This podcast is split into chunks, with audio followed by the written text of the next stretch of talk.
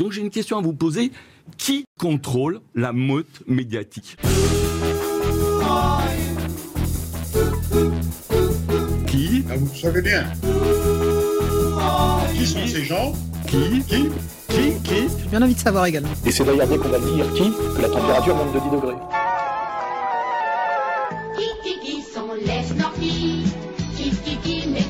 N'y a pas assez d'eux, il faut nous dire de quoi il y a trop. Qui? Ben, C'est la communauté que vous connaissez bien.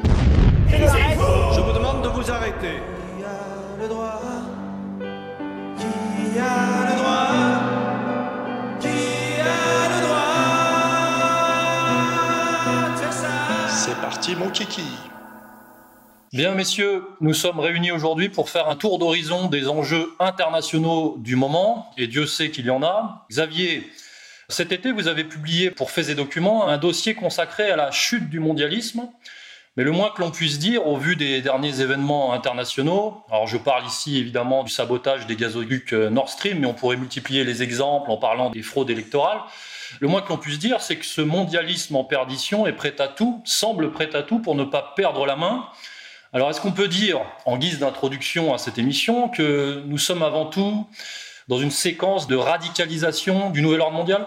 Alors, en fait, c'est l'alternative qu'avait définie Alain Soral en 2011, qui est gouvernance mondiale ou révolte des nations, et qui aujourd'hui pourrait euh, s'appeler Great Reset, donc gouvernance mondiale ou chute du mondialisme. Donc c'est effectivement le dossier que j'ai publié cet été, tiré effectivement de rapports d'analyse de banques centrales, euh, de propos de grands banquiers, euh, de gouverneurs, etc., de diplomates, etc., et tout se converge vers cette analyse. Effectivement, à la loyale, on pourrait penser que les mondialistes perdent. Et ce, d'ailleurs, depuis 2016, en vérité, depuis le Brexit et puis l'élection de Donald Trump. Et là, on a vu se mettre en œuvre quelque chose, je dirais à partir de l'élection autrichienne, présidentielle autrichienne de 2016, qui a été rejouée, c'est-à-dire des élections sur lesquelles plane une forte suspicion de fraude. Et je dirais que la première, effectivement, c'était celle d'Emmanuel Macron en 2017 puisque les sondages big data qui étaient donnés comme plus performants que les sondages traditionnels donnaient Macron quatrième, que les remontées de terrain préfectorales, euh, c'est-à-dire les sondages du renseignement intérieur, donnaient Macron quatrième, c'est-à-dire qu'on a un big data d'un côté et du pur humain de l'autre, et les deux convergeaient pour dire que Macron est quatrième, et puis Macron est arrivé premier. Évidemment, il a été élu. Ensuite, il y a eu le grand dévoilement de l'élection présidentielle américaine de 2020, où là, le monde entier a vu que, aussi en Occident, les élections pouvaient être truquées aussi brusquement que grossièrement. Et puis, on a eu l'élection présidentielle française de 2022 avec des choses que personne dans le débat public en France ne remet en cause, mais enfin, on est quand même en droit de s'interroger. Quand on voit que Marine Le Pen a fait 70% en Guadeloupe, 60% en Guyane, 60% en Martinique, 58% en Corse et qu'elle fait 40% au national, enfin s'il y a 30 ans, vous avez dit un jour le candidat du Front National fera 70% en Guadeloupe, mais fera 42% au national, vous n'y aurez pas cru. Ça s'appelle de la statistique, ça s'appelle du bon sens, surtout que à l'image sur les télévisions, on voyait un décompte qui n'avait rien à voir avec ce qui était annoncé. Alors ensuite, on nous expliquait que c'était un bug informatique. Enfin, tout ça n'est pas rassurant. Et euh, effectivement, en ce moment, on vit l'élection présidentielle brésilienne, où là, on a carrément des villes où il y a 150 000 habitants et on a 220 000 votants, avec évidemment des scores énormes pour Lula, alors qu'on voit très bien que ces meetings sont à peu près aussi remplis que ceux de Joe Biden ou ceux d'Emmanuel Macron. Et effectivement, on voit que l'ambassadeur des États-Unis au Brésil a fait un communiqué officiel pour dire qu'il soutenait Lula. Et on a encore une élection présidentielle qui arrive en Autriche cette année, et on voit qu'on est rentré effectivement sur des élections truquées. Donc je, je parle d'abord des élections sur cette radicalisation, puisque disons que c'est le premier niveau, c'est le niveau en surface, le niveau que chacun peut comprendre et appréhender, mais rien que sur ce niveau qui est normalement le symbole de la démocratie libérale, on voit bien qu'il n'y a plus rien, effectivement, de libéral. Alain, vous qui avez publié Comprendre l'Empire, il y a 11 ans de cela maintenant, qu'est-ce que vous pensez de cette radicalisation de la gouvernance globale quelque part? Bah, Ça me rappelle la phrase de Hegel qui dit que la chouette de Minerve ne s'envole qu'au crépuscule.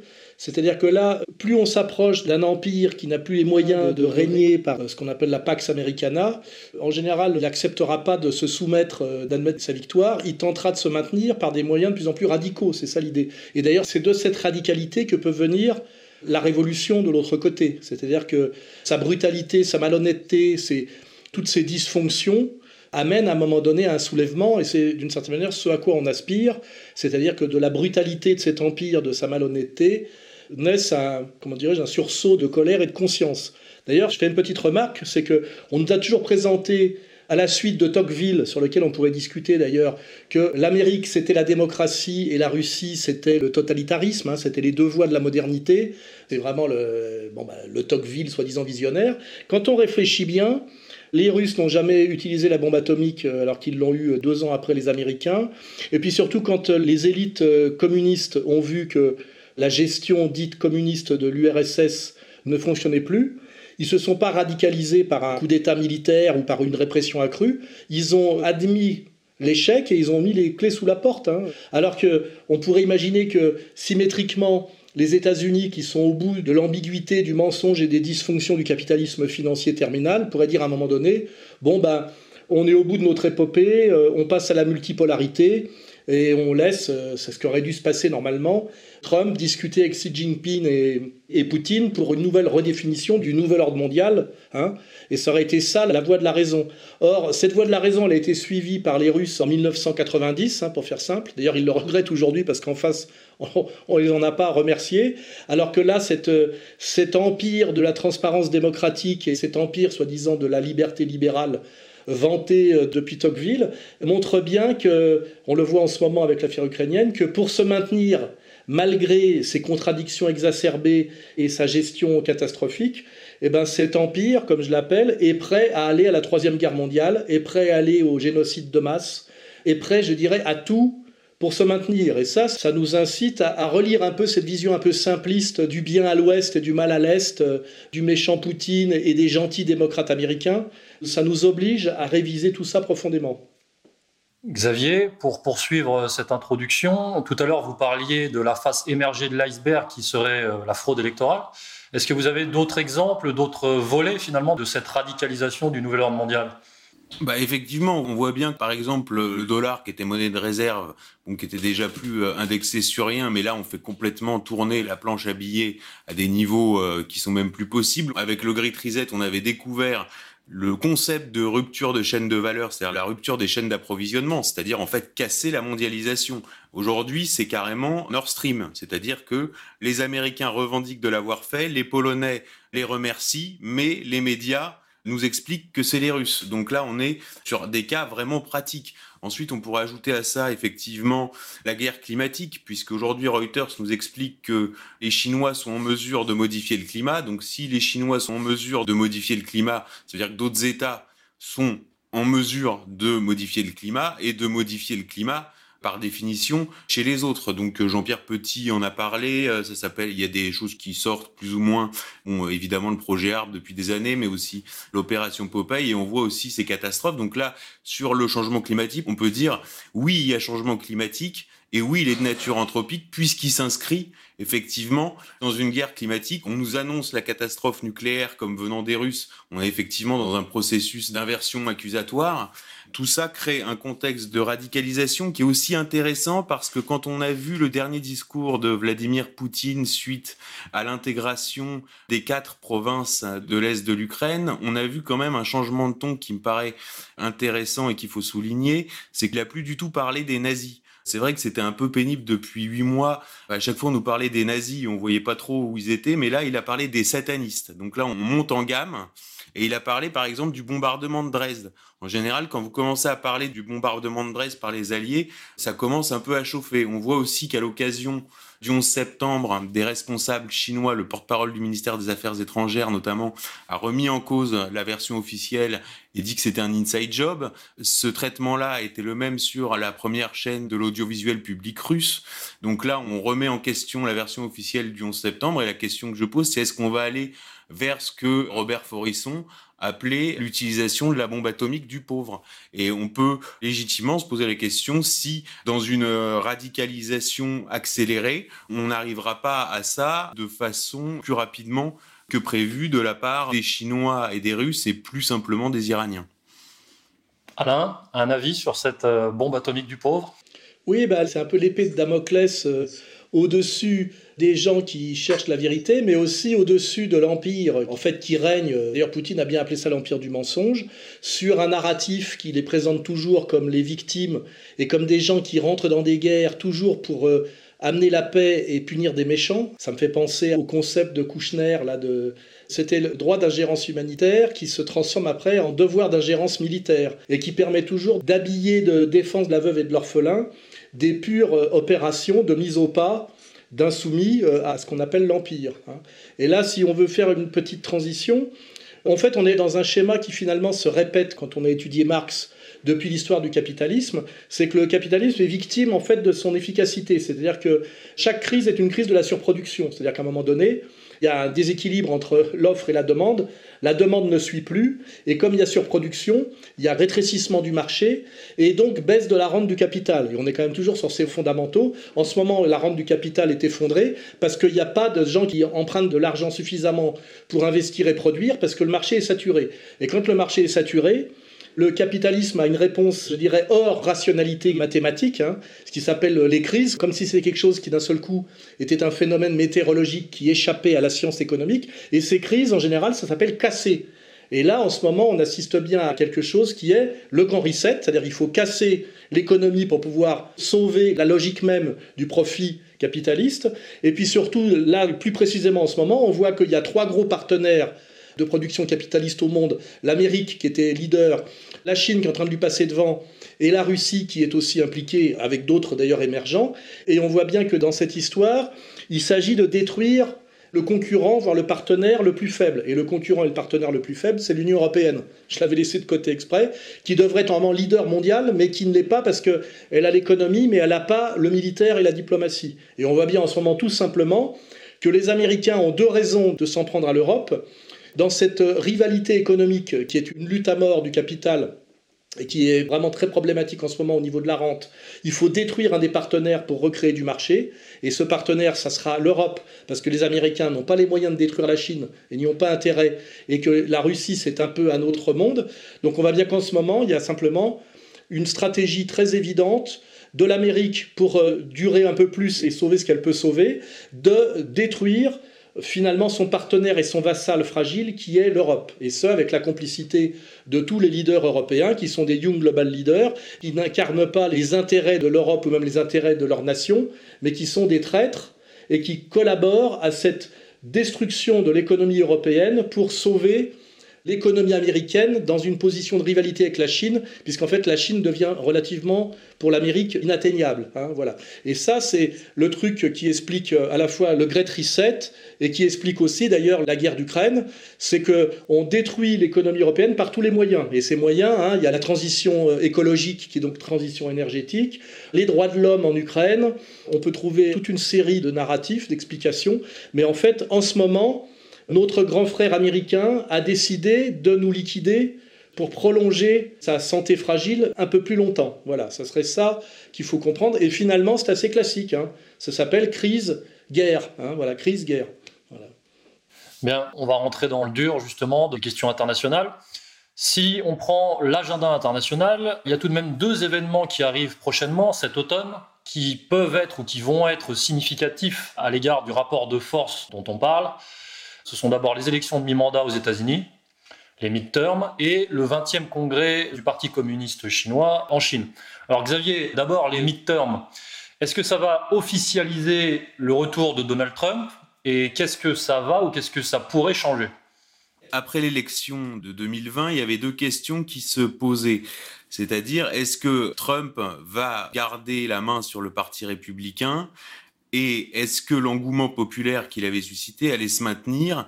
Et est-ce qu'au niveau médiatique, les médias, je dirais, euh, du groupe de Rupert Murdoch allaient le suivre et jusqu'où?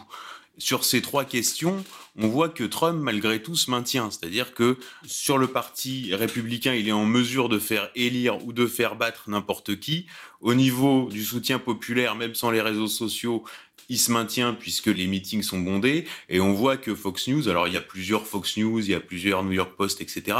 Mais on voit bien qu'il y a quand même des vraies tranches vraiment trumpiste radical. Bon, là, il y a des midterms qui arrivent. Alors, l'enjeu principal, alors je connais pas bien le système électoral américain, mais si Trump a une, disons, une victoire significative dans quelques États clés, ces États pourraient retirer leur certification des votes du collège électoral de 2020 sur la base d'une fraude avérée, ce qui déclencherait une élection d'urgence à la Chambre des représentants des États-Unis avec une voix par État. Et là, Trump remporterait probablement cette élection. Et donc en fait, c'est un mécanisme un peu complexe, mais qui pourrait créer un vrai accélérateur par rapport aux élections présidentielles qui devraient arriver en 2024. Donc là, encore une fois, on a gouvernance mondiale, révolte des nations à l'échelle des États-Unis sur une date qui est le 16 novembre et les midterms. Alors, ce qu'on peut quand même dire, c'est que les États-Unis ont quand même Trump comme le Brésil à Bolsonaro, comme les Chinois ont Xi Jinping, comme les Russes ont Poutine. Nous, on n'a pas ce personnage politique-là en France. Bon, là, on a déjà parlé par rapport aux élections présidentielles françaises de 2022. Quoi qu'il en soit, pour rebondir sur ce que disait Alain par rapport à l'Europe, ce qui est évident, c'est que Trump est dans une politique d'indifférence par rapport à l'Europe, c'est-à-dire que lui considère que l'OTAN coûte cher et il comprend pas, etc. Enfin, c'est en partie aussi pour ça qu'il a été éjecté parce qu'il n'est pas dans une stratégie belliciste. D'ailleurs, quand on regarde sa seule colonne vertébrale idéologique, puisqu'il s'est jamais vraiment défini comme républicain ni comme démocrate, c'est la tradition qu'on appelle peut-être un peu abusivement isolationniste. Et surtout, il est pacifiste. Et surtout, c'est America First. Et lui, il voit pas bien qu'est-ce qu'on irait faire en Europe. Trump est aussi une chance pour nous, quelque part, d'un point de vue français ou du point de vue des intérêts français. Et c'est pas dit que ces midterms, donc du 8 novembre, puisse aussi jouer comme un séisme politique majeur à échelle euh, internationale. Alain? Ouais, pour rebondir sur Trump, il y a deux sujets sur lesquels il faut insister. C'est que si Trump était pour euh, avoir des relations amicales avec les Russes, c'est que Trump, en fait, en vrai patriote qui a une vision de long terme, alors que les autres, c'est Wall Street et c'est la vision de court terme de la rente du capital annuel, c'est qu'en fait, Trump trouvait très idiot de pousser les Russes dans les bras des Chinois totalement, parce qu'à ce moment-là, ce tandem russo-chinois faisait une puissance économico-militaire imbattable. Et la logique de Trump, qui était très cohérente, c'était de maintenir un triangle équilibré, c'est-à-dire euh, que les Américains aient des relations à peu près équilibrées et avec les Chinois et avec les Russes, ce qui permettait aux Russes de se rapprocher de l'Occident, car je rappelle que si Poutine a tourné le dos à l'Occident, c'est que l'Occident lui a mis les portes dans la gueule en l'humiliant depuis 20 ans. Hein. Et donc on voit bien que Trump a une vision stratégique patriotique en ne poussant pas Poutine dans les bras de la Chine, alors que ceux qui sont au pouvoir aux États-Unis, on va dire la gauche du capital, hein, c'est comme ça qu'il faut l'appeler pour bien comprendre, la gauche du capital, se fout quelque part de l'avenir de l'Amérique à long terme et est là pour sauver ses prébendes et ses profits à court terme. Et là, on est vraiment dans la thèse de Max Weber que ce qui détermine le capital, c'est le compte d'exploitation annuel, c'est-à-dire que personne ne vous prête de l'argent pour des investissements productifs sur 30 ans. Ça, il n'y a qu'une nation qui peut l'avoir, une élite patriote, qui d'ailleurs en Chine donne le Parti communiste chinois, mais que dès lors que la nation est pilotée par le capital, c'est la gauche du capital américaine et Wall Street, elle ne peut plus avoir de vision à long terme. Et cette vision à court terme, effectivement, sauve la rente du capital pour les élites du capital à court terme, mais flingue le pays et même donc la rente à long terme. Mais cette vision à long terme, les détenteurs du capital s'en foutent. Hein. On voit bien que ce soit Biden, père ou fils, ou ce qu'il y avait avant, euh, ces gens-là ne sont pas des patriotes. Ils sont pour se maintenir au sommet de la pyramide, c'est le cas de le dire, et maintenir leur prébande coûte que coûte avec une vision, je dirais, euh, profondément maléfique du monde, euh, de leur nation, de leur peuple, etc. Et c'est là où on voit que, en réalité, le grand politique américain, malgré son style, qui correspond d'ailleurs au peuple américain, c'est Trump. Trump a vraiment une vision stratégique, alors que les autres ne cherchent que d'enchaîner les petites victoires tactiques, ce qui pourra d'ailleurs nous permettre à un moment donné d'analyser aussi la guerre d'Ukraine selon ces deux concepts. Vision stratégique de long terme et stratégie qui ne conçoit que des petites additions de victoires tactiques au coup par coup, qui est d'ailleurs le rythme imposé par le monde médiatique. Tous les jours, euh, une petite info qui va dans le bon sens, mais qui cache en fait une réalité inverse quand on prend du recul. Ça, c'est la première chose que je voulais préciser sur euh, Trump. Et la deuxième chose qui est importante, parce que c'est pareil pour Bolsonaro, et ça m'a d'ailleurs mis un peu dans l'erreur avec Bolsonaro au début, c'est que ces patriotes, qui sont donc, on va dire, des néo-nationalistes, pour avoir le droit d'être néo-nationaliste sans se faire trop attaquer, ont joué, que ce soit Bolsonaro ou Trump, la carte sioniste au départ. Puisque, en fait, on a bien compris Hein, c'est la thèse du national-sionisme, que depuis quelques décennies, en fait depuis l'avènement, on va dire, de Netanyahou au pouvoir d'Israël, il y a d'un côté le mondialisme qui est sous pilotage d'une certaine vision, on va dire, vétérotestamentaire du monde, et de l'autre, il y a la vision néo-nationaliste dont le modèle et le leader est Netanyahou et l'État d'Israël. Et en fait, beaucoup de nationalistes antimondialistes se sont dit, pareil, c'est de la tactique, que pour avoir le droit d'être nationaliste, ils devaient afficher leur amitié, leur sympathie pour Israël, c'est-à-dire nous suivons le modèle israélien puisqu'on ne peut être nationaliste que en étant pro-israélien. Et aujourd'hui le modèle du nationalisme légitime, c'est le nationalisme israélien. Et ce qu'on peut remarquer c'est que cette tactique ne leur a rien rapporté. Parce qu'en réalité Trump a beau jouer le on va dire, le sioniste d'opérette, d'apparence, comme en fait il combattait l'État profond américain et cette gauche du capital, eh ben, l'air de rien, on ne lui a pas pardonné. Bolsonaro, c'est pareil, a beaucoup joué avec ses fils le sionisme pour avoir le droit, on va dire, de défendre des intérêts nationaux brésiliens, et ça n'empêche pas que la gauche du capital américain appelle à voter pour Lula, qui serait, soi-disant, un ancien syndicaliste marxiste, donc on voit bien qu'il y a quelque chose qui déconne. Et puis, euh, si on veut pousser jusqu'à la France, on voit bien qu'à un moment donné, Marine Le Pen, dans une stratégie assez faiblarde, a appliqué aussi ce principe euh, qui n'est pas très rentable. C'est-à-dire, je suis une héritière d'un mouvement nationaliste qui est le Front National, et pour avoir le droit de continuer à être nationaliste, eh ben, j'en fais des tonnes sur mon allégeance au sionisme. Et puis, ça n'empêche pas que, comme ça, on est moins diabolisé peut-être euh, par les médias de masse, mais on ne gagne jamais aucune élection, et surtout, si jamais on se retrouve en passe de prendre le pouvoir ou de s'y maintenir, ben, on voit Bolsonaro et on voit Trump, le système mondialiste dominant ne vous garde pas comme crédit votre allégeance à Israël ou votre sympathie pour Israël, il vous flingue et il vous fout dehors avec la même brutalité que si vous étiez pro-palestinien. Hein. Et ça, c'est les deux choses qu'il faut noter.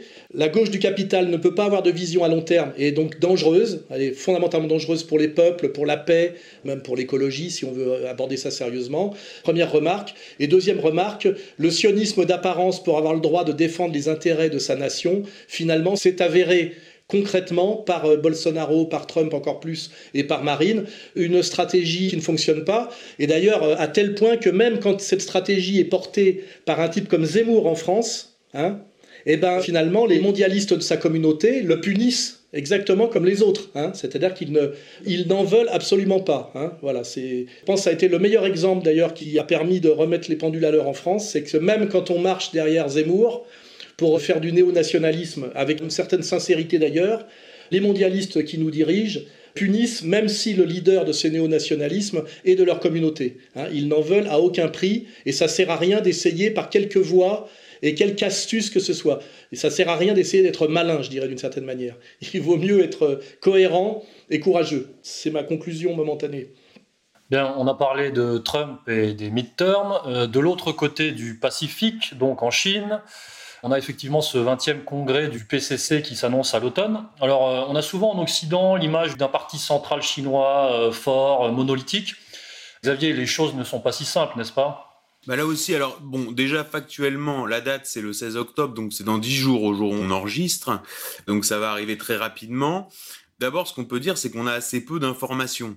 Mais ce qui ressort, on a vu il y a une semaine ou deux ces rumeurs de révolution de palais qui expliquaient que Xi Jinping, en revenant de l'organisation de coopération de Shanghai du sommet de Samarkand, avait été renversé qui s'est avéré être une rumeur, mais comme on dit souvent, il n'y a pas de fumée sans feu, montre bien que là-bas aussi, il y a une vraie lutte entre mondialistes et patriotes. Alors, ce qu'on arrive à comprendre, c'est qu'il y a des grosses tendances. Donc, la tendance de Xi Jinping, qui vraisemblablement est la plus anti-mondialiste, comme en témoignent des mesures euh, pour prendre des mesures de surface qui sont la limitation effectivement des écrans, la limitation des tatouages, la limitation des piercings, la limitation du rap, enfin la limitation euh, de l'exhibition sur les réseaux sociaux, enfin toutes ces mesures là qui est opposé à d'autres factions qui sont essentiellement la clique de Shanghai, ce qu'on appelle la clique de Shanghai qui est incarnée par Jiang Zemin, et la Ligue de la jeunesse communiste qui, elle, est incarnée par Hu Jintao.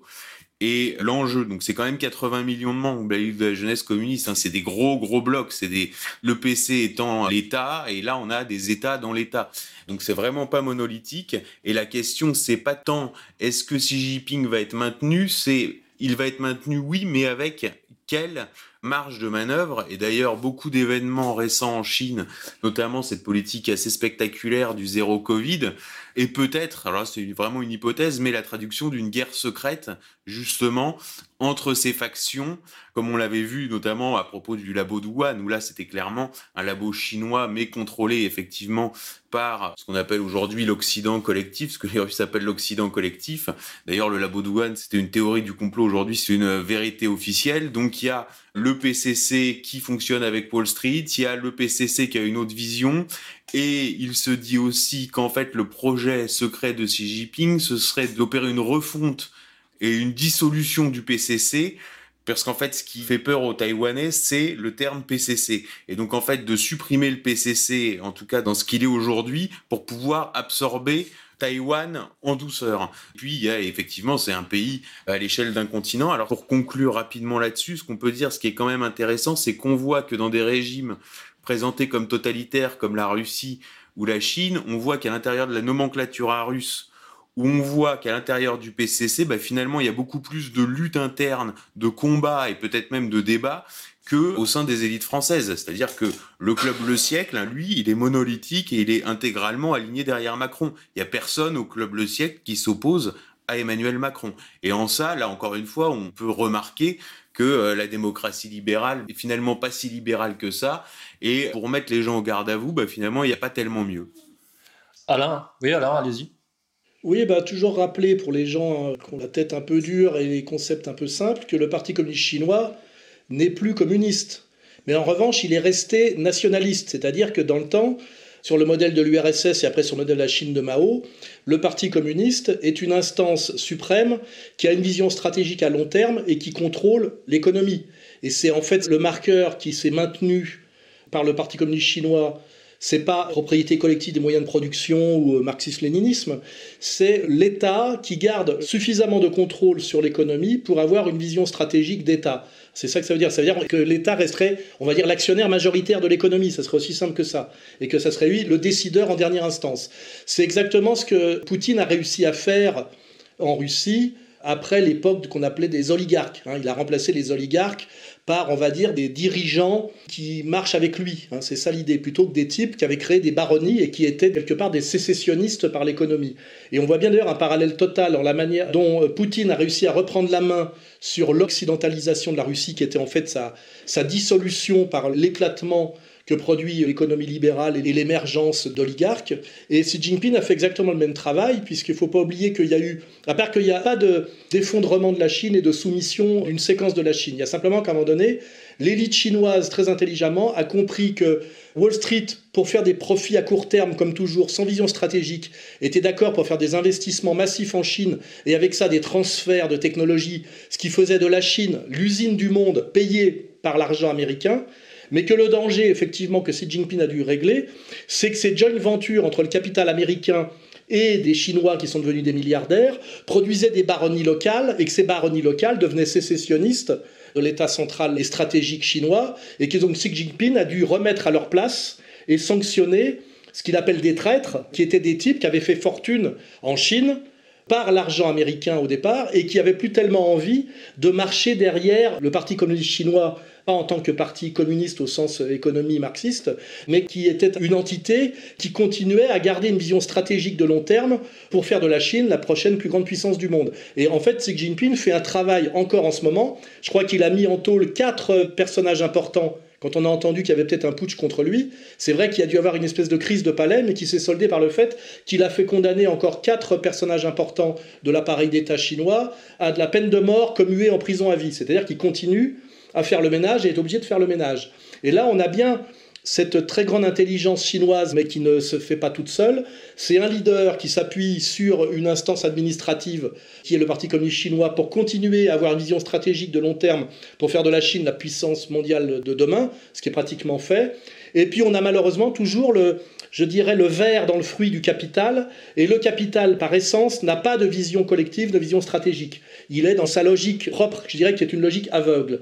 Et cette logique aveugle, qui est d'ailleurs aveugle et donc dangereuse, comme quelqu'un qui conduirait un véhicule euh, en étant aveugle, eh ben c'est la logique finalement de l'État profond américain, de ce qu'on peut appeler la gauche du capital. J'emploie le terme gauche du capital pour que les gens comprennent bien aujourd'hui que le capital, dans sa version la plus moderne et la plus puissante, on va dire capital financier, terminal ou ce qu'on veut, passe par la gauche idéologique. Hein, c'est ce qui m'oblige à dire à Xavier Moreau, quand tu parles de gauche, parle de gauche bourgeoise, parce qu'il y a une gauche ouvrière, il y a une gauche qui est la gauche de l'intérêt des peuples, la gauche de l'intérêt du monde du travail, qui existe toujours comme concept. Malheureusement, elle a été euh, très très affaiblie par l'effondrement de l'URSS, dynamitée de l'intérieur, corrompue, achetée, et aujourd'hui, globalement, la gauche du capital est bien plus efficace que la vision que s'en font les types qui sont restés sur un partage gauche-droite qui renvoie finalement aux théoriciens du 19e siècle. Hein. Donc on est bien aujourd'hui dans des nationalistes qui sont des vrais patriotes et donc qui sont de gauche au sens social, qui luttent contre une gauche du capital qui pour se faire croire de gauche et se montrer de gauche joue sur la gauche sociétale jusqu'à la lie qui s'appelle le wokisme et la cancel culture alors que donc c'est une, une gauche qui est doublement mortifère. Elle est mortifère en tant que violence du capital et mortifère en tant que destruction des fondamentaux anthropologiques et des fondamentaux civilisationnels qui s'appuient d'abord sur la différence des sexes. C'est pas pour rien d'ailleurs que nous on avait sorti gauche du travail, droite des valeurs, c'est que quand on ne comprend pas qu'il y a deux droites complètement opposées, deux gauches complètement opposées et que ce sont des alliances croisées, eh ben on ne comprend rien. Hein, voilà. Donc euh, c'est pour ça que j'en profite bien pour remettre tout ça à plat, parce que si on n'a pas cet outillage conceptuel, on comprend rien et on se fait manipuler très vite, ou alors euh, on est naïf et on se retrouve avec euh, et Papacito à mener des combats inutiles. Quoi, voilà. Alors peut-être parfois que c'est par petit intérêt, on va dire, mais en tout cas, quand on maîtrise pas ces concepts fondamentaux, et notamment qu'aujourd'hui le diable avance par la gauche et que c'est la gauche du capital, on n'arrive rien à comprendre. Quand on a cet éclairage-là, on comprend bien pourquoi les médias américains dominants incarnant le pouvoir du capital choisissent Lula contre Bolsonaro, c'est-à-dire un syndicaliste de gauche contre un patriote nationaliste. Là, on peut commencer à comprendre tout ça. On comprend Trump, que Trump est bien plus à gauche selon la conception classique qu'un Chomsky. Hein et puis pareil pour Poutine euh, aujourd'hui. Euh, on peut tout articuler avec ça. Voilà. Merci pour ces éclaircissements, Alain. Xavier, tout à l'heure, vous avez cité le dernier sommet de l'organisation de Shanghai. Est-ce que vous pouvez nous en dire un peu plus? Comment vous percevez cet événement? Oui, bah, c'est une structure euh, multilatérale qui a été mise en place par la Chine, donc sous pilotage chinois. D'ailleurs, ce qui est intéressant pour conclure sur la Chine, c'est aussi cette idée que, euh, parce que la Chine a très mauvaise presse chez nous, essentiellement parce que les gens craignent ce qu'on appelle le contrôle social. Et j'écoutais une interview de Booba, qui disait quelque chose de très juste, qui faisait remarquer que le contrôle social, il était déjà là quand vous avez votre Deliveroo, que vous le notez, bah, bah c'est du contrôle social. Toute l'industrie de service est déjà sous contrôle social. Quand vous donnez toute votre liste d'amis Facebook, c'est sous contrôle social. Donc en fait, euh, la plupart, euh, même de nos auditeurs, ont déjà accepté le contrôle social depuis au moins 2008. Donc ça, c'est vraiment une notion clé à intégrer, il me semble, parce que cette idée-là n'est pas du tout passée.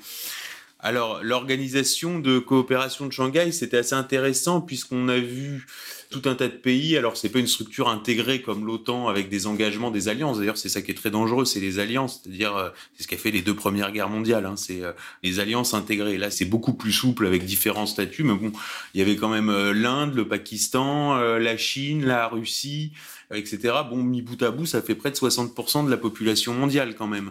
Donc c'est quand même majoritaire. Alors sur les analyses sur ce sommet, bon, les médias ont effectivement euh, insisté sur l'inquiétude des Chinois et des Indiens quant à la situation en Ukraine et sur les oppositions entre tous les membres, les oppositions géopolitiques entre Turcs et Russes, entre Chinois et Indiens, entre pays chiites et pays sunnites, mais sans vouloir voir ou en faisant semblant de pas voir ce qui lie ces pays. Et là, on revient sur la chute du mondialisme.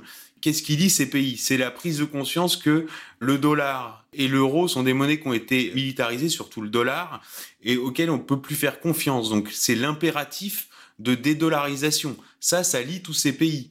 Ensuite, c'est la hantise de ce qu'on appelle les révolutions de couleur, c'est-à-dire du régime change. C'est-à-dire que tous les dirigeants du monde ont pris peur quand ils ont vu les révolutions arabes de 2011-2012 en se disant, mais attends, avec Google, avec un portable, chacun un portable, avec Google, on peut mettre toute la jeunesse dans la rue et faire un régime change en 15 jours.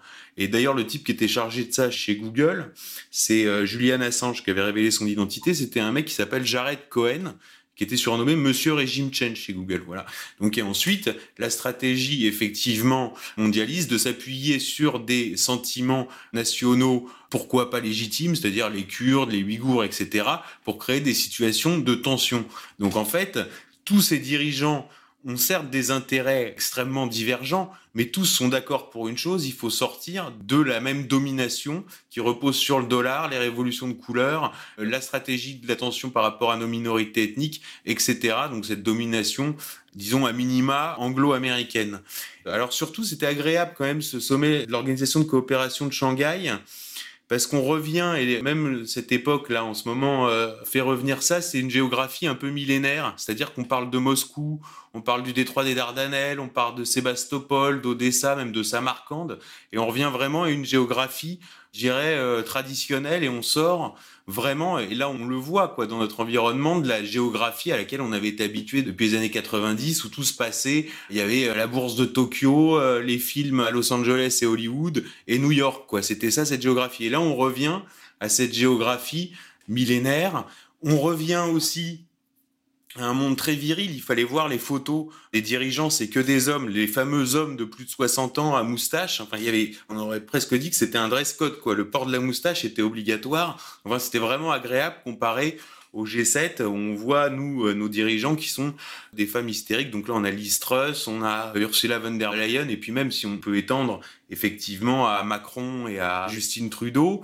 Et d'ailleurs, ça, ça amène à une autre réflexion qui est l'expression de la diplomatie des valeurs. C'est-à-dire qu'en fait, on perdrait tout c'est-à-dire qu'en ce moment, on nous explique qu'on va avoir des pénuries. D'ailleurs, ça commence au niveau de l'essence, etc., qu'on va devoir se les peler, etc., au nom de la diplomatie des valeurs. Et j'écoutais Jean Guinesti, qui est un grand diplomate qui a été ambassadeur de France à Moscou, qui expliquait que justement la diplomatie des valeurs, donc qui correspond à cette hystérie, c'est un, un oxymoron. Parce que la diplomatie des valeurs, en fait, c'est la guerre. C'est-à-dire que la diplomatie des valeurs, ça veut dire qu'il y a des valeurs qui sont supérieures à la diplomatie. Et donc la diplomatie des valeurs, en fait, c'est la croisade chez les chrétiens ou le djihad chez les musulmans. Donc en fait, la diplomatie des valeurs, donc là c'est évidemment au nom des droits de l'homme, etc. Mais c'est une hystérisation, c'est un oxymoron, et surtout ça veut dire la guerre. Donc voilà ce qu'on pouvait dire sur ce sommet de l'Organisation de coopération de Shanghai qui était riche en valeurs, qui a été un peu maltraité médiatiquement puisqu'on a les commentateurs ont insisté vaguement sur quelques points, mais je trouve qu'il y avait vraiment tout un tas de symboles euh, justement de ce que j'ai appelé cette chute du mondialisme et de ou de cette renaissance d'un monde euh, multipolaire. Alain, quand vous entendez ce descriptif, qu'est-ce qu'il y a? Un parfum de guerre froide, de rideau de fer, de deux civilisations opposées? On voit bien qu'il y a un combat qui se joue à deux niveaux, mais que ces deux niveaux sont articulés de manière cohérente, là, et pas croisés. La gauche du capital et d'un côté la droite, je dirais, des patriotes, hein, d'une certaine manière. C'est qu'on a bien à la fois un combat pour échapper à l'impérialisme américain et à l'impérialisme du dollar et du faux dollar, et en même temps d'échapper à une injonction qui peut plus s'appeler les droits de l'homme, mais qui s'appelle le droit de l'homme trans. Même le droit de l'homme, maintenant, c'est un terme qui vont changer bientôt, parce que quid des droits de la femme hein? Donc en fait, ça va bientôt être le droit de l'homme trans, hein, qui est d'ailleurs, comme chacun sait, l'homme trans est une femme, hein, une femme à barbe. Hein, voilà. Donc je pense que... Et là, on voit bien qu'aujourd'hui, et même qui résistent au dollar, qui refuse la dictature du dollar, refuse aussi le package sociétal qui va avec aujourd'hui et de manière dictatoriale, qui est globalement la théorie du genre, et puis aussi euh, le virus mutant systématique, et puis aussi le réchauffement climatique nécessitant la transition écologique et la transition énergétique qui s'appelle en fait l'effondrement euh, déguisé en décroissance.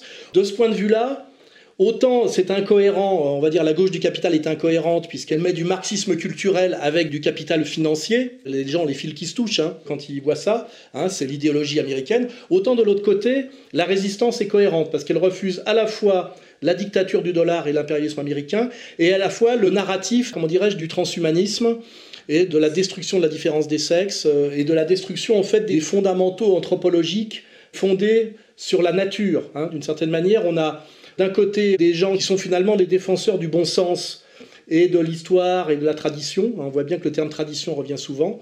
Et d'ailleurs, quand Xavier nous parlait effectivement qu'on entendait parler de choses dont on n'est plus parlé, c'est qu'en fait, on entend à nouveau parler d'une existence d'un continuum continental qui nous avait été un peu masqué par l'impérialisme thalassocratique américain. C'est-à-dire qu'on avait un peu oublié euh, que de Paris à Vladivostok, eh ben, il y a un continuum de pays, de traditions et de civilisations qui s'appelle en fait la Grande Europe, dont parlait d'ailleurs De Gaulle, D'ailleurs, on peut faire la petite parenthèse aujourd'hui que le discours qu'a tenu De Gaulle sans en avoir les moyens en 60, aujourd'hui est tenu par Poutine qui lui en a les moyens. Enfin, on espère qu'il en a les moyens. On va essayer de le vérifier assez vite là, voir s'il gagne euh, définitivement ou pas en Ukraine. Hein. Tout se joue en Ukraine en ce moment. Voilà. Donc c'est ça que je voulais faire remarquer. D'un côté, on a des gens qui sont cohérents, où tout est bien articulé, hein, où on défend à la fois un monde multipolaire, une vision relativement traditionnelle, c'est-à-dire de longue durée, qui ne remet pas tout en cause au niveau des fondamentaux anthropologiques. Et de l'autre côté, on a une espèce de fuite en avant assez folle, qui est folle au niveau de la folie du capital financier, qui n'est plus du tout basée sur la production, sur le travail, la folie du transgenre où euh, on prétend qu'on peut changer de sexe comme à l'époque on changeait de look pour les jeunes. Enfin, on voit bien que l'empire américain qui prétendait être l'empire du progrès euh, jusqu'à à la fin des années 70, on va dire, enfin le tournant de la guerre du Vietnam, est aujourd'hui un empire de la folie, de la violence à tous les niveaux, et que de l'autre côté, on se crée une résistance du bon sens, de la vision à long terme et du respect, on va dire, presque de la nature au sens le plus large du terme. Hein. Quand je mets nature, je mets fondamentaux anthropologiques avec, incarné effectivement par cette alternative, club de Shanghai, BRICS, etc. Ça va être de plus en plus difficile au nom de la raison de défendre l'Occident. C'est ça que je dis. Aujourd'hui, l'Occident a rompu avec la raison, alors que sa légitimité la plus profonde, c'était qu'elle était porteuse de la supériorité de la raison sur euh, des visions euh, magiques, délirantes, primitives, etc.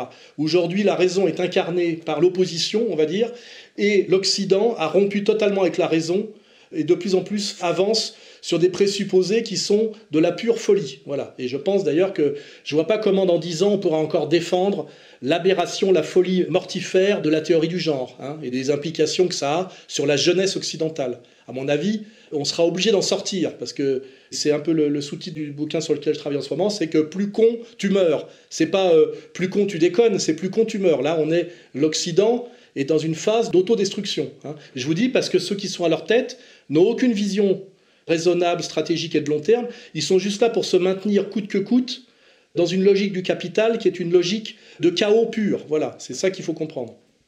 On va dire un mot d'une récente actualité internationale. Je parle de l'élection italienne et la victoire de Giorgia Meloni. Alors Xavier, est-ce que ça augure? Est-ce que ça augure de vrais changements en Italie? Est-ce que ça augure de vrais changements euh, au niveau européen, à l'international? Alors d'abord, je voudrais dire que bon, euh, je suis installé en Italie. Et là, pour une fois, j'ai vraiment suivi un événement, disons, sur place, tout en lisant les médias français. Et là, c'est presque hallucinant, quoi. C'est n'importe quoi. C'est-à-dire que le ton général dans les médias français, bon, qui est quand même tenu par la gauche, c'est 100 ans après la marche sur Rome, l'Italie renoue avec les heures les plus sombres de son histoire. Bon, ça, c'est le traitement global. Et puis après, vous avez un autre traitement alternatif à droite qui est de dire ah bah regardez en Italie, ils ont pris le pouvoir parce qu'ils ont su faire l'union des droites. Bon. déjà, c'est un peu n'importe quoi parce que l'Italie, c'est pas une prise de pouvoir, c'est une élection avec des alliances sur un système qui ressemble à celui qu'on a eu en France pendant la troisième ou la quatrième République. Ça veut dire qu'en vérité, c'est un pouvoir qui est pas du tout présidentiel et qui est très faible et qui peut exploser d'un moment à l'autre. Ensuite, ce qu'on peut en dire, quand même, ça c'est un premier point, c'est que visiblement, Giorgia Meloni ne fait pas peur plus que ça aux mondialistes. Visiblement, il n'y a pas eu besoin de truquer les élections en Italie. Alors que bon, c'est très documenté que beaucoup d'élections en Italie ont été truquées. Notamment, le, je crois, c'était le référendum sur la, est-ce qu'on va être en une monarchie ou une république? Les Italiens avaient voté pour la monarchie, puis ça avait été la république. Donc là, visiblement, elle fait pas peur. Bon, ensuite, il y a trois Italies au point de vue électoral, grosso modo. Vous avez l'Italie industrieuse, l'Italie des petits entrepreneurs, l'Italie économique, ce qui fait la richesse italienne, qui a massivement voté Mélanie, c'est-à-dire essentiellement le Nord et la région de Rome, puisqu'en plus il y a une dimension locale, puisque Mélanie est de Rome. Vous avez une Italie de gauche qui est vraiment euh, émiettée sur euh, cinq grandes villes, c'est-à-dire euh, Turin, Milan, Bologne, Gênes et Florence. Il y a un énorme pôle mondialiste à Florence. Et ensuite, vous avez une Italie qui vivote, je dirais, entre le travail au black et les aides sociales, sans que ce soit euh, péjoratif, quoi, mais qui est l'Italie du Sud et qui, elle, maintient malgré tout le 5 étoiles à flot et ce qui plombe vraiment la gauche, quoi. Voilà. Donc ensuite, ce qu'on peut dire, c'est que l'union des droites, ça d'abord, c'est pas l'arrivée au pouvoir de quelque chose de nouveau. Cette alliance-là, elle existe depuis 94. Elle a été mise en place par Berlusconi. Pareil qu'un personnage qui a une mauvaise presse en France, essayer d'expliquer à un Français que Berlusconi, c'est un type bien, c'est un patriote qui a fait des bonnes choses, enfin en tout cas qui a fait tout ce qu'il a pu pour son pays, on vous regardera avec des grands yeux. Enfin Berlusconi est très populaire en Italie, y compris euh, chez des gens qui n'ont jamais voté pour lui, même chez des gens de gauche. C'est-à-dire que c'est vraiment un personnage charismatique qui fait partie du quotidien de tous les Italiens et c'est grâce à lui, puisque c'est lui qui a lancé Mélanie, c'est lui qui l'a nommé ministre et c'est lui malgré tout qui est derrière cette alliance malgré ses faibles scores aujourd'hui, évidemment. C'est grâce à lui qu'il y a cette alliance. Or, en France, on n'a pas eu d'union des droites. Pourquoi il n'y a pas eu d'union des droites? Pourquoi Jean-Marie Le Pen n'a pas pu s'allier à une époque avec Jacques Chirac, avec Charles Pasqua, etc.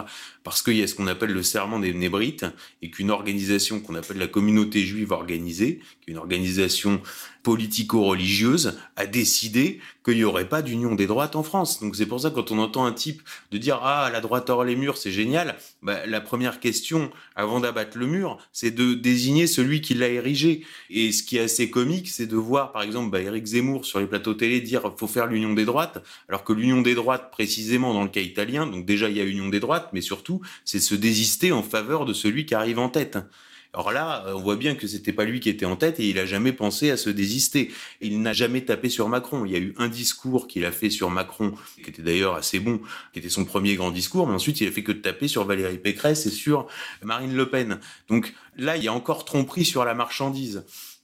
Ensuite, il y a, ça tient à ce qu'est la droite française et ce qu'est la droite italienne. C'est-à-dire la droite italienne. Alors, par exemple, on a reproché à Mélanie de ne pas avoir fait euh, Chouva sur Mussolini. Mais en fait, il faut comprendre qu'il n'y a jamais de Chouva en Italie sur Mussolini parce que vous pouvez pas mentir aux Italiens. Quand vous allez en Italie, toutes les administrations qui marchent, les bâtiments qui marchent, les écoles qui marchent, les hôpitaux qui marchent, les infrastructures qui marchent, les routes qui marchent, le système de chemin de fer, c'est Mussolini qui l'a fait. Pourquoi? Tout simplement parce qu'il a une œuvre de modernisation de l'Italie qui est comparable d'ailleurs à ce qu'a fait Napoléon III en France. En fait, le vrai point de comparaison, ce serait Napoléon III en France. D'ailleurs, c'est à peu près pareil, c'est modernisation sur le plan intérieur et catastrophe militaire à l'extérieur.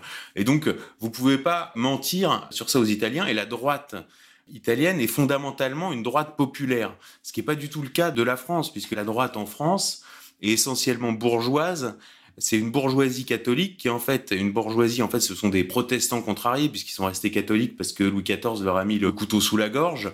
Et donc avec toutes les contradictions que ça crée parce que la contradiction entre le catholicisme et le protestantisme elle est énorme et ça crée l'affaire Fillon c'est-à-dire le type qui saute sur les genoux de Joël Le qui a des oursins dans les poches et la gauche qui elle pour le coup est pas du tout catholique, joue avec ça, avec ses névroses comme un chat avec une souris.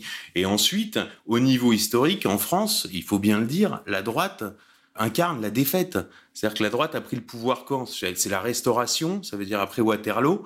Et Pétain, alors ça reste à prouver que c'était la droite, parce que dans sa composition, en vérité, c'était la gauche, mais disons, on a associé ça à la droite, donc Pétain, donc la défaite 40, et euh, effectivement, l'Algérie française, où là encore, on pourrait discuter sur qui composait vraiment l'OAS. En fait, les gens venaient beaucoup plus de la gauche que ce qu'on pense, mais c'est associé à la droite. Donc en fait, l'histoire de la droite en France est associée fondamentalement à une bourgeoisie névrosée et à la défaite. Et c'est pas du tout le cas en Italie. Donc en Italie, ça surprend personne que cette alliance qui a été au pouvoir quasiment sans discontinuer entre 94 et 2011 arrive au pouvoir par les urnes. Ensuite, au niveau de comment un homme politique peut exister en Italie, comment il est validé. On voit bien que quand vous avez une élection en France, c'est pas compliqué. Les candidats vont faire des discours dans les loges et vont au dîner du CRIF. Bon, ben, en Italie, c'est pas comme ça que ça se passe. Faut être validé par l'Église, par le patronat, c'est-à-dire la Confindustria, qui est pas exactement le patronat français. C'est pas un énarque ou un polytechnicien à la con à qui on a filé un fleuron pour qu'il le vende aux Américains. Non, c'est un patronat de production, souvent familiale, etc., avec un énorme tissu de PME qui fait que l'économie italienne est plus puissante que l'économie française. Et effectivement, il faut être validé par les États-Unis. C'est pourquoi même euh, Berlinguer, qui dirigeait le PCI, voulait pas sortir de l'OTAN. Donc là, c'est pour euh, le disons milieu alternatif qui s'est étonné effectivement que euh, Meloni ait été initiée aux Aspen Institute Italia qui comme Berlusconi avait été à la loge P2 hein, faut vraiment être validé par les Américains. Pourquoi? Parce que les Italiens tout simplement ont perdu la guerre. Et ça, c'est l'histoire n'a pas été réécrite 20 fois comme chez nous. Ils ont perdu la guerre, ils en sont conscients. Et l'Italie est une base américaine au niveau euh, géostratégique. Donc il faut être validé par les Américains. Donc en ce sens, effectivement, Mélanie a fait ce qu'il fallait pour. C'est-à-dire qu'on voit très bien ses déclarations de 2018 et ses déclarations de 2022. On voit très bien les différences. Et puis c'est ajouté un quatrième facteur qui est la Commission européenne qui avait obtenu le départ de Berlusconi en 2011. Et là, effectivement, elle essaye de bien se faire voir. Quoi qu'il en soit, je pense que l'Italie n'est pas un enjeu majeur. Pourquoi? Parce que c'est un pays qui n'a pas de diplomatie, c'est un pays qui n'a pas d'armée, donc c'est un pays secondaire. Cela dit, les Italiens sont un peuple extrêmement pragmatique. Il y a énormément d'investissements russes et chinois. D'ailleurs, Berlusconi euh, se présente lui-même comme un des meilleurs amis de Poutine, ça le dérange absolument pas, et c'est lui qui est euh, la figure tutélaire de cette coalition. Et surtout, ce qu'on voit au niveau des élites italiennes, c'est un respect méfiant pour les Allemands. Donc, ils vont voir comment les Allemands se positionnent par rapport aux Russes, par rapport aux Américains, etc. Donc, ils attendent de voir comment les Allemands bougent. Mais surtout, il y a un mépris anti-français très, très, très, très fort qui remonte à l'opération libyenne, puisque la Libye est un allié euh, historique de l'Italie et que Berlusconi, de la même façon qu'il s'entend bien avec Poutine, était un partenaire très proche de Kadhafi. Donc ça, c'est vraiment pas passé. Et surtout, la France, faut le dire, agit ici comme un contre-modèle comme un épouvantail sur à peu près toutes les questions, que ce soit la fiscalité, l'immigration, euh, le LGBT, etc. Donc voilà tout ce qu'on peut dire sur l'Italie. Donc attendons, ça sert à rien de s'emballer ni dans un sens ni dans un autre. C'est jamais que l'Italie. C'est un système parlementaire, mais en tout cas, c'est révélateur d'un mouvement dans l'opinion publique européenne. Alain, un mot sur euh, Giorgia Meloni? Oui, comme je connais moins bien le sujet, ce que je vois moi, c'est que ça permet d'éclairer toujours la même confusion qu'il y a en France entre droite des valeurs et on va dire droite du capital ou droite de l'oligarchie. On voit bien que Mélanie, pour euh, être sympathique au plus grand nombre en Italie, a joué beaucoup sur la droite des valeurs en parlant de la famille, de la différence des sexes. En fait, c'est inscrit dans une tradition qui a à voir avec euh, ce qu'on appelle la loi naturelle, hein, c'est-à-dire la loi de Dieu pour les catholiques, ce qui permet de cacher qu'en réalité, même si elle, ça a un côté subversif de dire qu'elle est contre la théorie du genre et qu'elle rappelle qu'elle est fière d'être une femme, une mère, etc., ça paraît très contestataire de droite par rapport à l'idéologie dominante de gauche, mais ça permet aussi de masquer qu'elle est atlantiste, qu'elle ne veut pas sortir de l'Union européenne, qu'effectivement elle admet que l'Italie est un vassal de l'Amérique sur tous les sujets vraiment fondamentaux, géopolitiques, militaires, etc. Donc c'est bien l'illustration, surtout pour en tenir compte pour la France, que d'abord, la droite des valeurs et la droite, euh, on va dire, du capital n'est pas la même, que quand on propose une alliance des droites, la main qui donne est toujours au-dessus de la main qui reçoit, c'est-à-dire que la droite du capital a l'argent et les moyens d'acheter, alors que la droite des valeurs n'a que ses valeurs, et donc euh, l'union des droites est toujours une soumission de la droite des valeurs à la droite du capital, donc toujours une trahison de la droite des valeurs à terme, puisque la droite du capital est mondialiste, et que dans sa marche en avant mondialiste, il y a effectivement le marxisme culturel. C'est-à-dire qu'en fait, intrinsèquement, la droite du capital est liée au marxisme culturel. Hein, c'est la destruction de tout, le capital comme destruction de tous les freins à la logique du capital, donc tous les freins à la logique du marché qui empêcherait le commerce des enfants, donc la PMA, la GPA, ce qui empêcherait le commerce des changements de sexe, etc. Donc on voit bien que l'union des droites, c'est toujours la soumission de la droite des valeurs ou la trahison de la droite des valeurs par la droite du capital, première chose. Donc c'est jamais souhaitable, c'est toujours soit une arnaque, soit une naïveté. Et deuxièmement, la droite du capital est foncièrement et structurellement de gauche sur le plan sociétal. Hein. C'est consubstantiel à la logique du capital, qui est un rouleau compresseur de la marchandisation de tout et qui nécessite, pour étendre la logique du marché, de détruire tout ce qui est traditionnel et donc tout ce qui résiste à la marchandisation intégrale, et notamment la famille, l'enfance, même d'ailleurs l'amour, hein, etc., etc. Donc ça, je m'appuie sur Mélanie pour bien rappeler tout ça. Hein.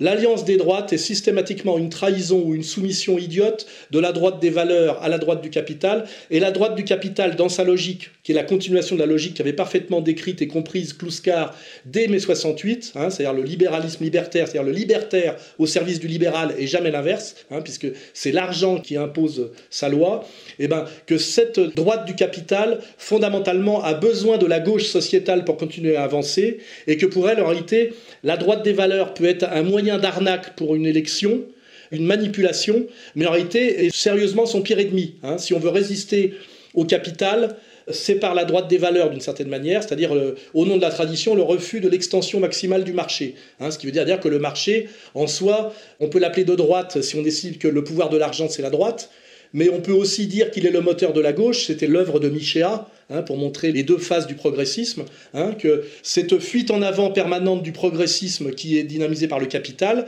entraîne avec lui effectivement la gauche sociétale. Hein, voilà, c'est la logique du capital qui génère la théorie du genre d'une certaine manière, et c'est pas la théorie du genre qui peut contester la puissance du capital. Et d'ailleurs, on voit très bien que si une théorie ultra minoritaire, je veux dire comme la théorie du genre, peut quand même proliférer dans nos sociétés occidentales avancées, c'est parce que le capital lui tend la main, lui offre des places, et si le capital le fait, c'est pas par euh, absurdité ou par désir de nourrir son ennemi, c'est parce qu'en fait, le maintien de sa domination et l'extension de sa logique et l'extension de son pouvoir passe par cette gauche sociétale. Et malheureusement, beaucoup de gens ne comprennent rien à ça à cause de cette association qu'on dit marxisme culturel.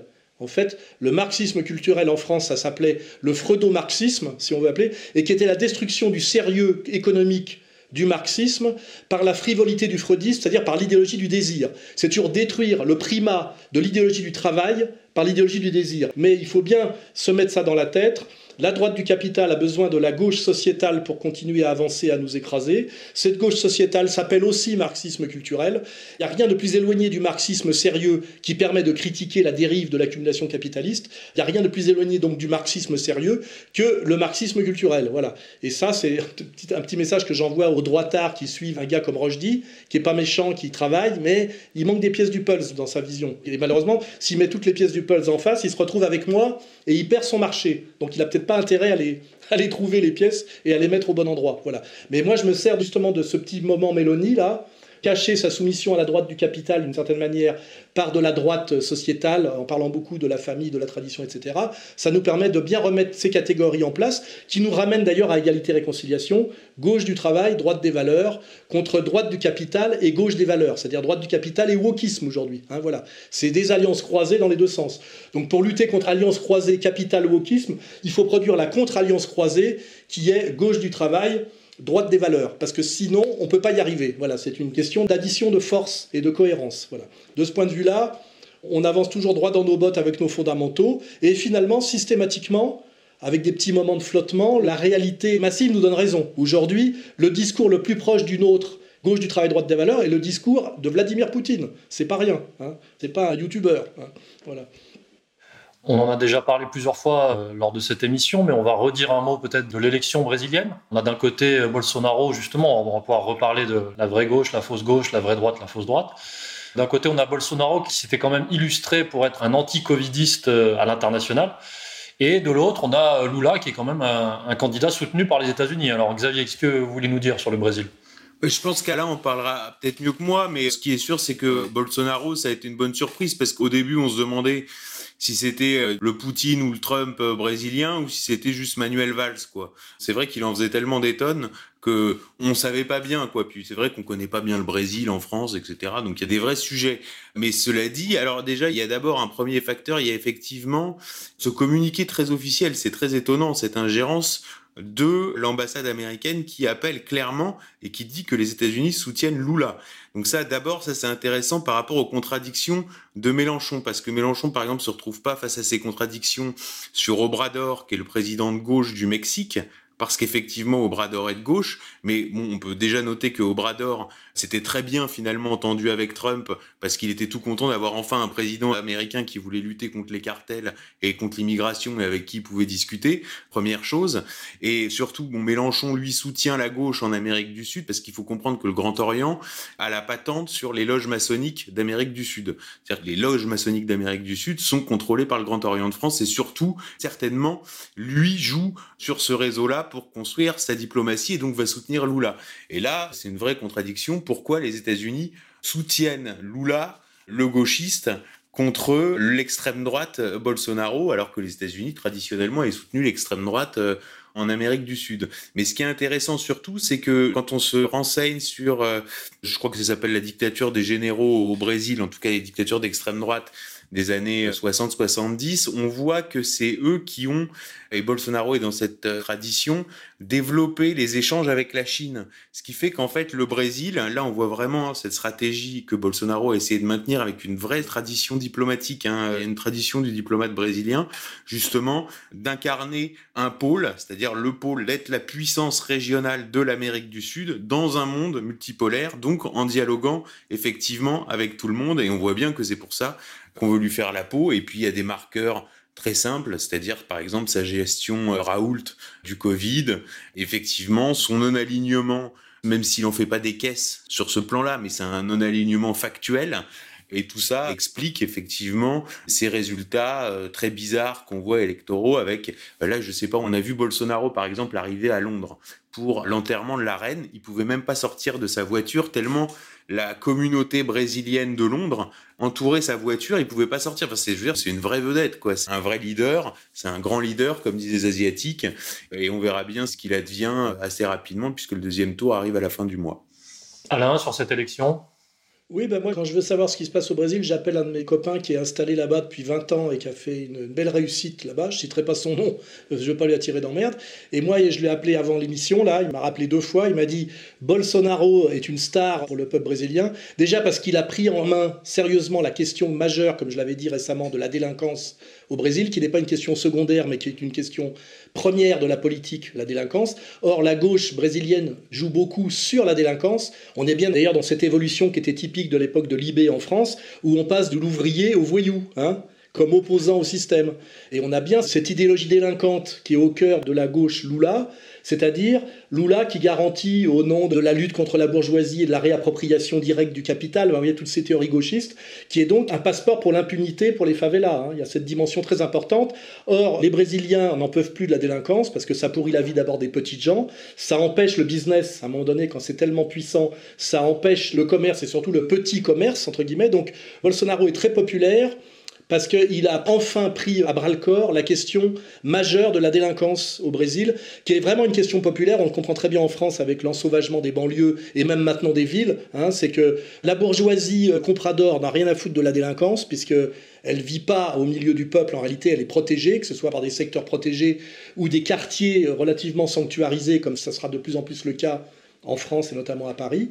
Donc la question de la délinquance est une question populaire, ce qu'avait d'ailleurs compris Le Pen euh, il y a déjà très longtemps. Et Bolsonaro est très populaire pour ça, parce qu'il défend le peuple contre les délinquants. Alors que la gauche prétend que le délinquant, finalement, c'est le meilleur représentant du peuple. Vous voyez C'est tous ces glissements idéologiques dégueulasses. Hein. et puis, euh, ce que me dit mon camarade, là, il me dit Bolsonaro, en fait, la réalité des élections, si elles sont pas truquées, c'est 70-30 pour Bolsonaro. Hein. Et là, il s'est passé la même chose qu'avec Trump et avec euh, Marine Le Pen, c'est qu'au départ, Bolsonaro, dès le départ et les premiers sondages, enfin les sorties d'urne, était à 49. Et petit à petit, plus on a avancé dans la soirée électorale, plus il est descendu de 49 euh, jusqu'à, je crois, 41 ou 42. Et Lula s'est mis à monter, monter, monter. Donc on a vraiment un trucage des élections aussi violent et aussi visible qu'il y a eu pour la non-réélection de Trump, et même en France pour la manière dont Marine s'est retrouvée battue à plat de couture en étant leader dans les dom-toms, ce qui est quand même pareil très très difficilement explicable. Hein.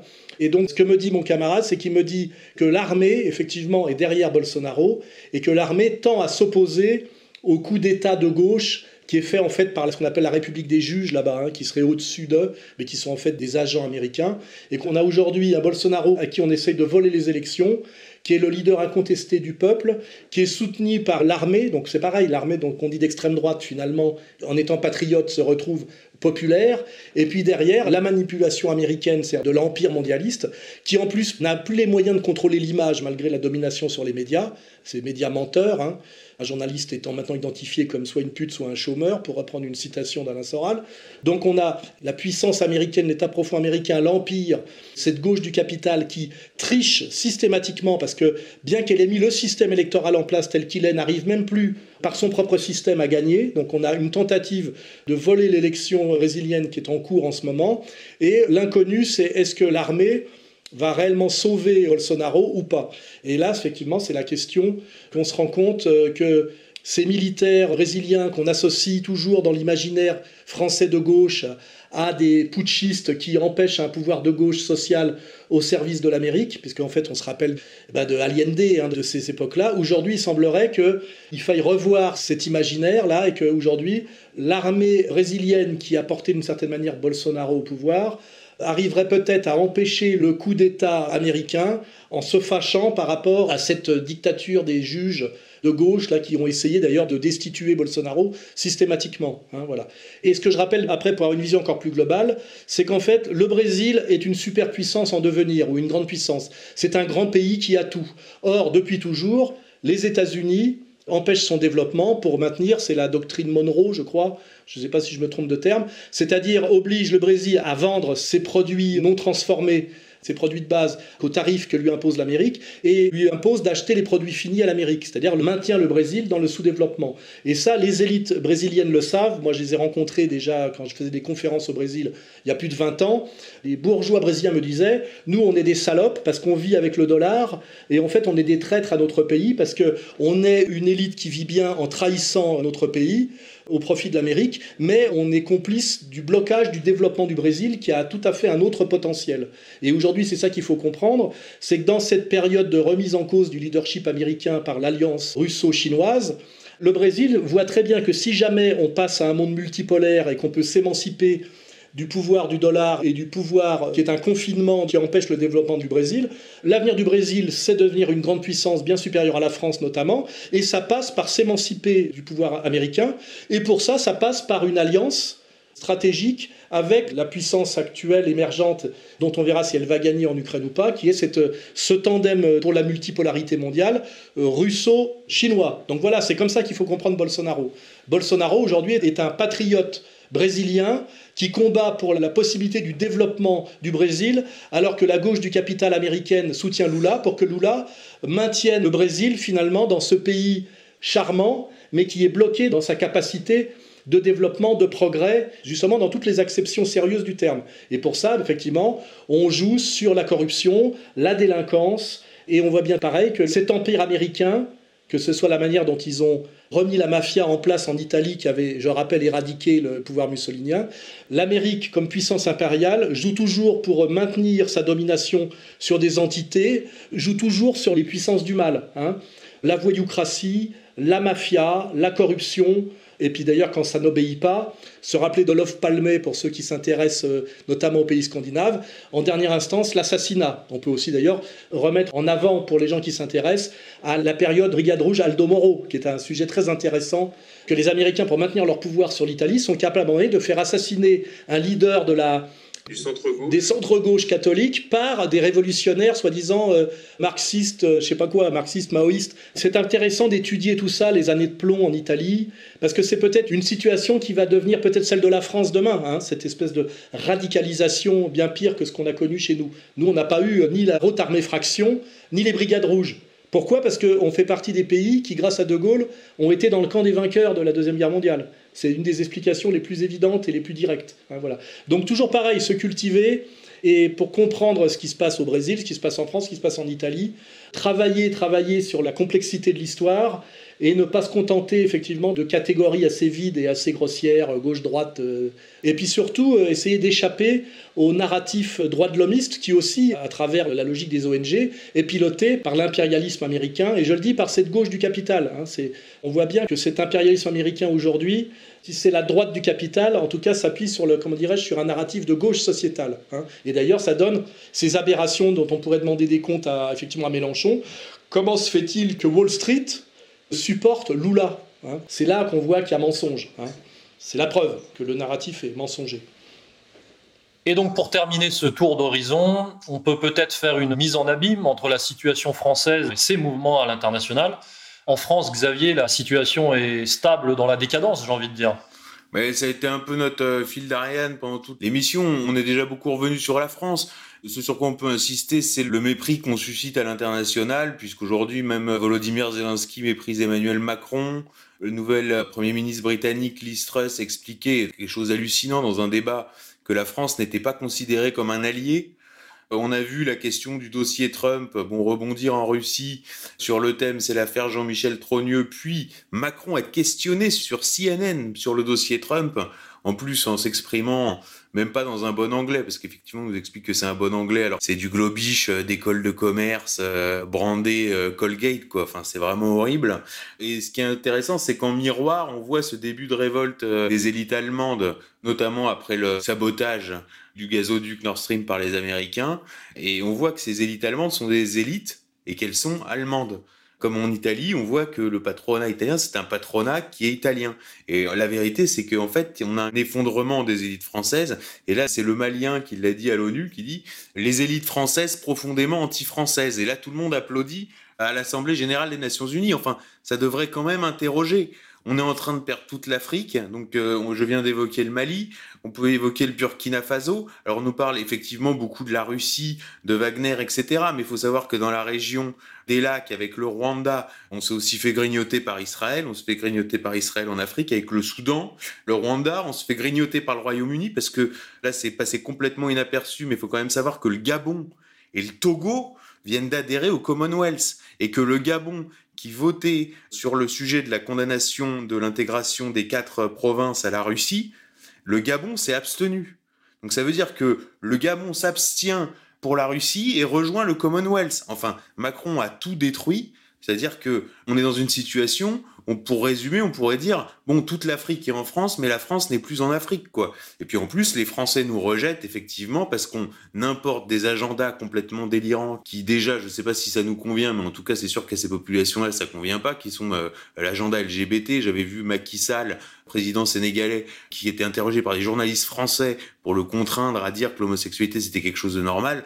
Bon, effectivement, bah, aujourd'hui, il fait lui aussi allégeance directement à Vladimir Poutine puisqu'il s'est rendu à Moscou. Et là, encore une fois, on nous explique que la France a une voix écoutée dans le monde, une parole d'équilibre qui serait gaulo-mitterrandienne, ce qui est déjà un oxymoron, mais bon, c'est n'importe quoi. Mais bon, quand on regarde le contre-champ du discours de Macron à l'ONU, bon, bah, il y a personne. Quand on regarde le contre-champ du discours de Lavrov, il y a tout le monde, et à la fin, tout le monde essaye d'aller saluer Lavrov. Donc évidemment, la star, c'est Lavrov et c'est Macron qui est isolé, c'est-à-dire que l'Occident collectif, donc qui est profondément anti-occidental, si on va au bout des propos du chef d'État malien, l'Occident profondément anti-occidental, puisqu'en fait il est rongé par un ennemi de l'intérieur qu'aujourd'hui Donald Trump euh, arrive euh, quasiment à désigner, et dans cet isolement de l'Occident profondément anti-occidental, et ben Macron est le fer de lance de ce truc-là et il est isolé euh, tout seul, quoi. Et c'est très inquiétant parce que il n'y a pas dans la classe politique, il n'y a pas dans les élites économiques de gens en situation de reprendre le flambeau. Donc on peut aller vers un chaos social qui en plus sera malheureusement doublé certainement d'un chaos ethnique euh, extrêmement violent. Oui, Alain? Oui, il faut quand même rappeler que depuis Waterloo, nos leaders nationaux, qui sont quand même obligés d'avoir un vernis patriotique, sont quand même systématiquement des gens qui font allégeance d'abord à la puissance qui a gagné, c'est-à-dire la puissance anglaise. On nous met souvent en avant Clémenceau. Clémenceau d'ailleurs qui est un peu le grand-père de De Gaulle. Clémenceau est un agent anglais un agent des Rothschild en grande partie, même s'il n'est pas que ça. Et De Gaulle, on, je rappelle aussi, même si il se fait virer en 69 parce qu'il veut essayer de sauver ce qui peut être sauvé de l'indépendance et de la superbe française en tenant un discours poutinien, il se fait virer d'ailleurs, je rappelle, par une révolution orange qui est sans doute la première de l'ère moderne avec la bande Akon Bendit. Hein, je rappelle quand même que au départ, De Gaulle est fabriqué aussi par Londres. Hein, voilà, c'est-à-dire que en fait, euh, on est un pays qui vit encore sur un prestige, je dirais, qui était un prestige culturel, puisque la philosophie qui nous vient des Grecs a été longtemps un dialogue entre Français et Allemands et les autres étaient obligés d'admirer cet enchaînement de grands esprits. Mais sur le plan, je dirais, euh, géopolitique, il y a longtemps que notre indépendance est quasiment une farce. Alors il nous restait des bouts de privilèges qui ont été reniés petit à petit à partir de l'éviction de De Gaulle. Hein. On voit bien que Chirac s'énerve un peu quand il va en Palestine occupée, mais quand même il nous fait le coup du Veldiv derrière. Mitterrand valide le bombardement de nos alliés historiques serbes. On est de plus en plus en train de s'effondrer à tous les niveaux, d'ailleurs économiquement avec euh, bon, l'affaire Alstom. Hein. Je dis on est passé du parasitisme au pillage en France. Hein. Donc on se fait détruire par nos propres élites, évidemment, par nos propres élites traîtres, qui le sont de plus en plus et de plus en plus violemment. Et c'est sur tous les domaines, quoi, sur le domaine économique, le domaine diplomatique. Et là, on en arrive avec Macron à être, je dirais, risible. On est la risée du monde. Hein. Je veux dire, euh, Macron n'est pas plus crédible comme chef d'État qu'un potentat africain à la Amin Dada, ou euh, c'est pratiquement du même niveau. Hein. Je pense qu'on est presque dans une vision inversée, c'est-à-dire qu'aujourd'hui, les Africains se foutent de notre gueule comme nous, on rigolait quand on voyait Bokassa ou Amin Dada. On en est là. Hein. Pendant qu'eux sont en train de négocier effectivement un peu plus sérieusement avec les Russes. Hein.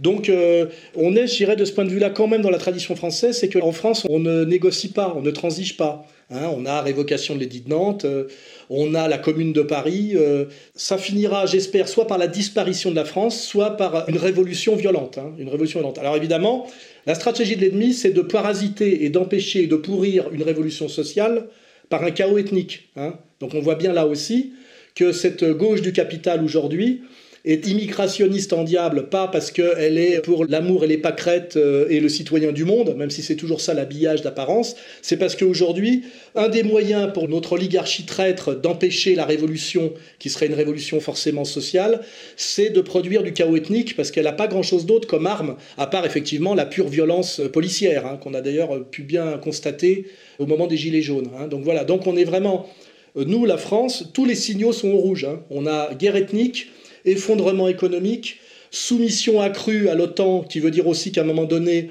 le traître et le dingue qu'est Macron pourrait envoyer directement l'armée française aux côtés de l'armée ukrainienne. Ça nous met en, je dirais, en danger de destruction atomique par Poutine. Heureusement que Poutine, lui, est un être raisonnable. Je pense que c'est pour ça qu'on y échappera. Il essaiera de faire autrement. Et effectivement, la remarque qu'on peut faire, c'est que c'est pas Marine qui va nous sortir de ça. Euh, bon, Zemmour, c'est même plus un sujet de conversation, hein, mais c'est pas Marine qui va nous sortir de ça. Marine, elle, a compris le rôle qu'elle pouvait jouer dans cette construction pour que rien ne change. Et effectivement, elle touche les dividendes pour que rien ne change, qui est d'avoir un groupe parlementaire, avec d'ailleurs au milieu un petit euh, homosexuel délirant qui me promet deux procès. Il hein, faut voir où on en est aujourd'hui. Le Rassemblement national, premier parti homosexuel de France, en gros. Hein. et d'ailleurs, je vois que même celui en qui on mettait quelques espoirs, qui est le futur euh, peut-être président du Rassemblement national, a quand même bien affirmé qu'il était du côté de l'Ukraine dans la guerre que mène euh, aujourd'hui Poutine à l'Occident dégénéré. Donc on voit bien que on est quand même déjà chez des politiciens qui ont compris fondamentalement le rapport de force en France et qui ne veulent pas bouleverser le rapport de force ou renverser le rapport de force. Donc pour moi aujourd'hui, un homme politique respectable en France, c'est quelqu'un qui veut renverser, bouleverser le rapport de force. Celui qui monte en s'y soumettant, est forcément un rien du tout politique. Et malheureusement, sur des déclarations comme les déclarations sur l'Ukraine et la Russie, et ben même le petit là dont j'ai oublié le nom parce que je retiens pas les noms, je préfère retenir les concepts et les idées, qui est passé par chez moi pourtant, hein, et qui a du talent, ben je vois que voilà, il est quand même, il est déjà un politicien professionnel, ce qui veut dire le contraire d'un acteur politique majeur qui mérite de rentrer dans l'histoire. Voilà. Ça veut dire que tout est à faire en France et il n'y a personne dans les personnages, euh, on va dire, institutionnels, qui soit là pour faire le boulot. Le moins pire étant, on est d'accord avec Xavier, même si c'est difficile à comprendre pour les gens, le moins pire étant peut-être Mélenchon. C'est peut-être le moins pire. Mais quand le moins pire c'est Mélenchon, ça veut dire qu'il n'y a pas beaucoup d'espoir. Hein. Immédiatement, j'amènerai la critique. Si le point pire c'est Mélenchon, c'est qu'il n'y a pas beaucoup d'espoir et que tout reste encore à faire de notre point de vue. Hein. C'est Bardella le nom que vous cherchiez. Ouais, Bardella, oui, Bardella, Bardella. Euh, barre-toi de là, enfin j'en sais rien. Il est très doué, il a beaucoup de charme, euh, préfère que ce soit lui qu'à Lyon, mais je vois qu'il a déjà intégré le système, quoi. Il a déjà compris les barrières à ne pas faire tomber. Alors le principe aujourd'hui, si on veut sauver la France, il y a des barrières à faire tomber, quoi. Et là, euh, sur l'Ukraine, je ne crois pas me tromper, il a bien dit que l'agresseur, le méchant et le fautif, c'était Poutine. Et bien ça, c'est pas très bon signe. Hein. Messieurs, on va pouvoir conclure. Alain, merci pour vos analyses. Un mot de conclusion? Bah, un mot de conclusion, c'est que malgré des périodes de doute, euh, des périodes de souffrance, alors je ne parle pas des agressions qu'on subit, hein, contrôle fiscal, euh, condamnation, euh, éviction de tous les GAFA, la ligne qui est la nôtre, c'est-à-dire égalité, réconciliation, gauche du travail, droite des valeurs pour une réconciliation nationale, me paraît être toujours la bonne ligne et la seule ligne. Et je vois que c'est quand même quand on regarde, c'est celle de Poutine, qui est quand même le type qui pourrait nous sauver, hein, et qui pourrait être celui qui pourrait prendre la tête de l'insoumission qui mènerait au basculement révolutionnaire. Donc de ce point de vue-là, je rappelle, je vérifie, je confirme que notre ligne est la bonne, et qu'on a eu raison de tenir tête au moment Zemmour, euh, on a eu raison de tenir tête à pas mal de gens. On n'a même pas tort quand on dit que Mélenchon c'est plus sérieux que Marine. On est des analystes, quand il faut le dire, on n'hésite pas à le dire. Et je vous dis, la seule ligne politique valable qui permet peut-être un jour d'arriver à quelque chose quant à la France et à son salut, c'est égalité, réconciliation, gauche du travail, droite des valeurs, pour une réconciliation nationale. Voilà. Il n'y a rien d'autre pour moi. Xavier, c'est l'instant promo? Un petit mot sur Facebook. Un petit coup de pub sur les derniers numéros déjà parus, justement, qui nous permettent d'approfondir tous les sujets qu'on a abordés. Donc, un dossier en deux numéros sur la chute du mondialisme, avec vraiment des clés, les acteurs clés, les citations clés, les chiffres clés, etc. Donc, qui permet vraiment de comprendre tout ce, cette effervescence internationale qui peut paraître extrêmement confuse si on suit ça un peu de loin. Deuxième chose, je rappelle un gros dossier sur Igor Kolomovski qui est le type euh, auquel il faut s'intéresser si on veut comprendre qui est Zelensky. Effectivement, là, un portrait d'Elisabeth Borne qui est le premier d'une mini-série qui paraît sur les nouveaux ministres, puisque après tout, euh, bon, Macron nous les offre sur un plateau, euh, donc nous, on se les paye, on les passe au scanner, et donc Elisabeth Borne, Papendiaï, Yael Braun-Pivet, etc. Et donc là, pour le coup, j'invite vraiment les lecteurs à se procurer le numéro sur Elisabeth Borne parce que là c'est euh, je sais pas comment dire quoi, c'est vraiment la totale. Je sais pas où ils vont les chercher, je sais pas où ils sont castés, mais euh, c'est pas possible de faire plus. Donc vraiment, j'invite euh, les lecteurs à lire ce portrait, puisqu'en plus ça renvoie toujours aux mêmes questions qu'on a déjà abordées avec Brigitte, euh, questions du storytelling, aux questions de qu'est-ce que la Macronie profonde, qu'est-ce qu'on va mettre en avant, qu'est-ce qui est beaucoup plus important, etc. Surtout pourquoi elle été choisie. Je crois que c'est le point qu'a écrit. Ils l'ont choisie parce que à côté d'elle, Emmanuel Macron Macron aura l'air sympathique. Voilà. Donc euh, tout est dit. Donc voilà, abonnez-vous encore une fois à Fait Document qui euh, fournit une information exclusive à euh, tarif extrêmement réduit. Voilà. Merci à vous. Bon, bah, on se retrouve très bientôt pour la suite. Et je pense qu'après une émission de cette qualité, je peux aussi faire sans honte la promotion de nos financements associatifs. Le financement associatif d'Alain Soral et le financement associatif de la rédaction du site de en partenariat avec ERFM. Donc, chers auditeurs.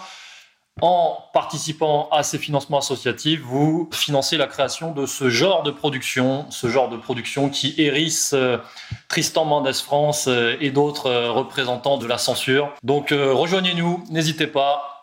C'était C'est parti mon kiki, restez en forme.